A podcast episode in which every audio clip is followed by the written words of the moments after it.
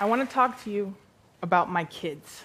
Now, I know everyone thinks that their kid is the most fantastic, the most beautiful kid that ever lived, but mine really are. I have 696 kids, and they are the most intelligent, inventive, innovative, brilliant, and powerful kids that you'll ever meet. Any student I'd have the honor of teaching in my classroom is my kid.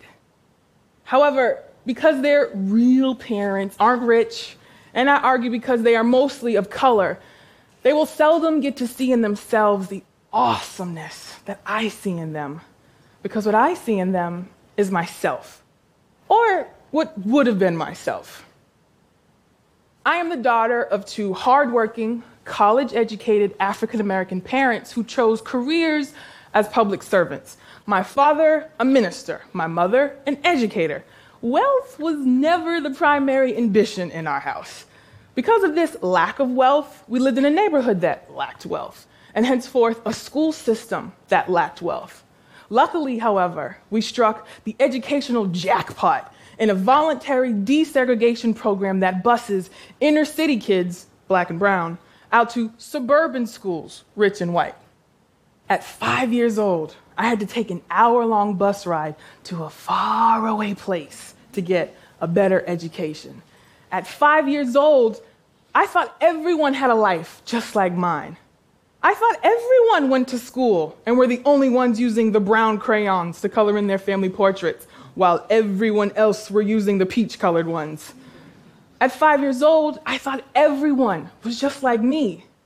But as I got older, I started noticing things like how come my neighborhood friends don't have to wake up at five o'clock in the morning and go to a school that's an hour away?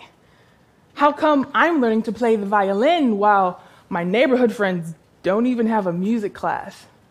Why were my neighborhood friends learning and reading material that I had done two to three years prior? See, as I got older, I started to have this unlawful feeling in my belly, like I was doing something that I wasn't supposed to be doing, taking something that wasn't mine, receiving a gift, but with someone else's name on it. All these amazing things that I was being exposed to and experiencing, I felt I wasn't really supposed to have. I wasn't supposed to have a library, fully equipped athletic facilities, or safe fields to play in.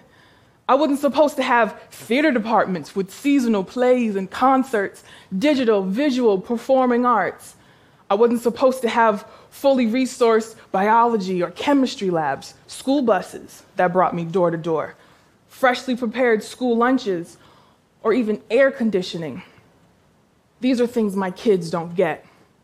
You see, as I got older, while I was grateful for this amazing opportunity that I was being given, there was this ever present pang of, but what about everyone else? There are thousands of other kids just like me who deserve this too. Why doesn't everyone get this? Why is a high quality education only exclusive to the rich? It was like I had some sort of survivor's remorse. All of my neighborhood friends were experiencing an educational train wreck that I was saved from through a bus ride. I was like an educational Moses screaming, Let my people go to high quality schools.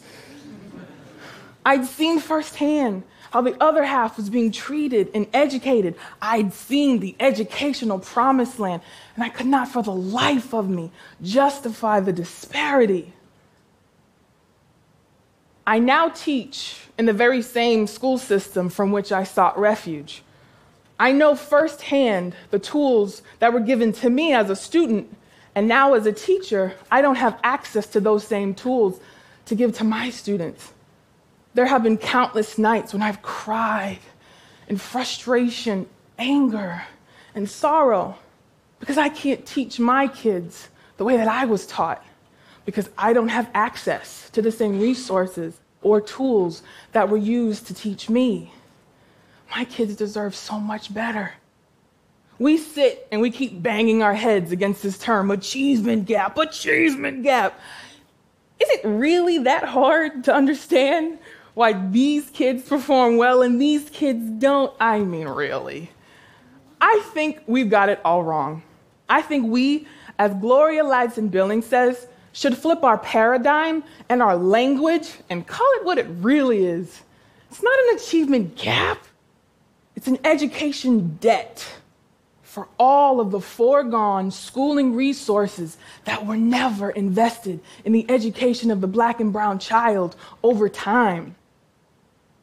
A little known secret in American history is that the only American institution created specifically for people of color is the American slave trade. And some would argue the prison system, but that's another topic for another TED Talk. The public school system of this country was built, bought, and paid for using commerce generated from the slave trade and slave labor.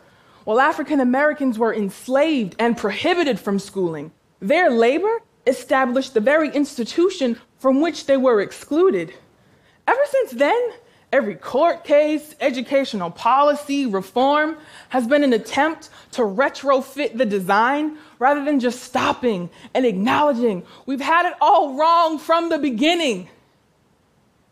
An oversimplification of American educational history. All right, just bear with me. Blacks were kept out, you know, the whole slavery thing.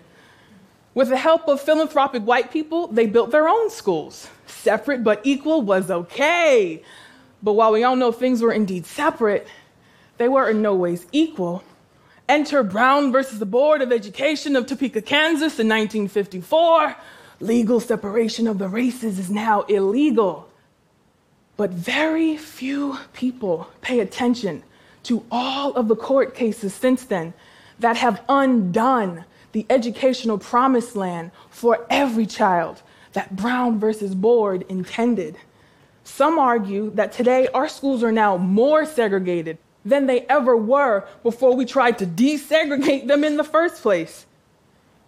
Teaching my kids about desegregation, the Little Rock Nine, the civil rights movement is a real awkward moment in my classroom when I have to hear the voice of a child ask, if schools were desegregated in 1954, how come there are no white kids here?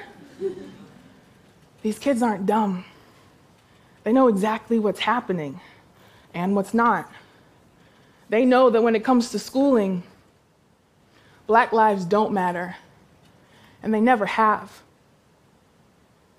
For years, I tried desperately to cultivate in my kids a love of reading I'd amassed a modest classroom library of books I'd accumulated from secondhand shops, thrift stores, attics, you know.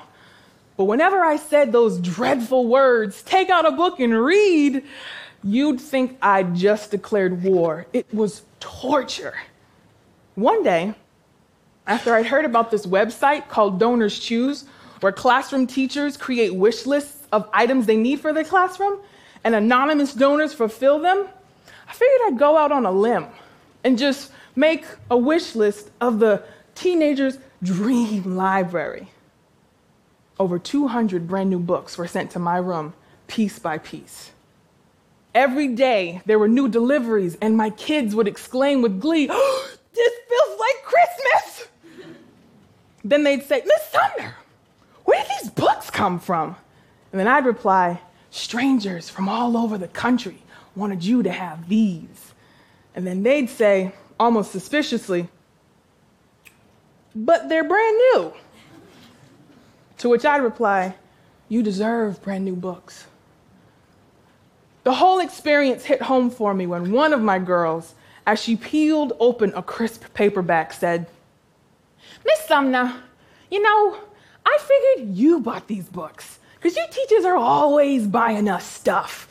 But to know that a stranger, someone I don't even know, cares this much about me, it's pretty cool.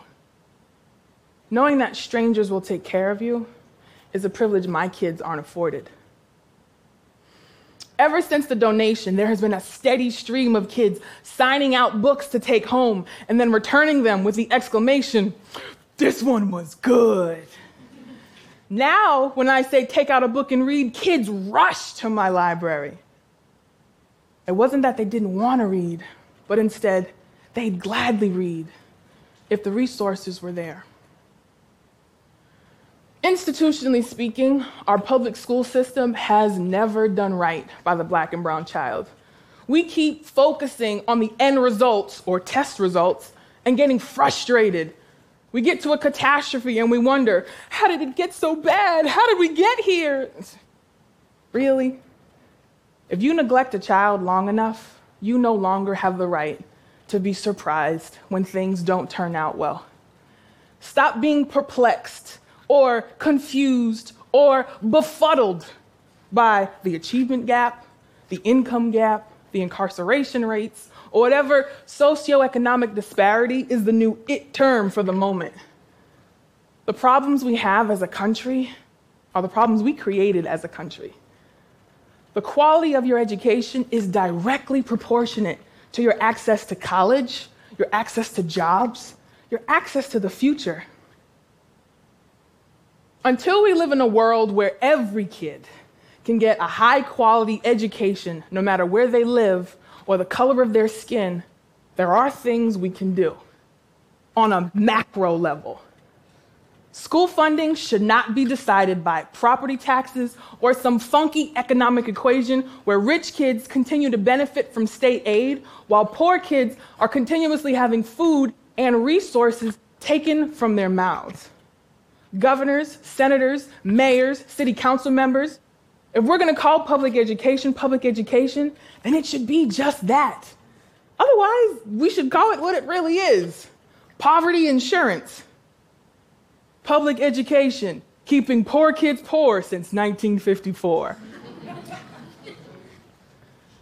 if we really, as a country, believe that education is the great equalizer, then it should be just that equal and equitable. Until then, there's no democracy in our democratic education. On a meso level, historically speaking, the education of the black and brown child has always depended on the philanthropy of others. And unfortunately, today it still does. If your son or daughter, or niece or nephew, or neighbor, or little Timmy down the street goes to an affluent school, Challenge your school committee to adopt an impoverished school or an impoverished classroom. Close the divide by engaging in communication and relationships that matter. When resources are shared, they're not divided, they're multiplied. And on a micro level, if you're a human being, donate time, money, resources, opportunities, whatever is in your heart there are websites like Donors Choose that recognize the disparity and actually want to do something about it. What is a carpenter with no tools? What is an actress with no stage? What is a scientist with no laboratory? What is a doctor with no equipment?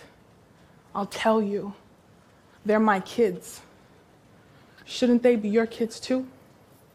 Thank you.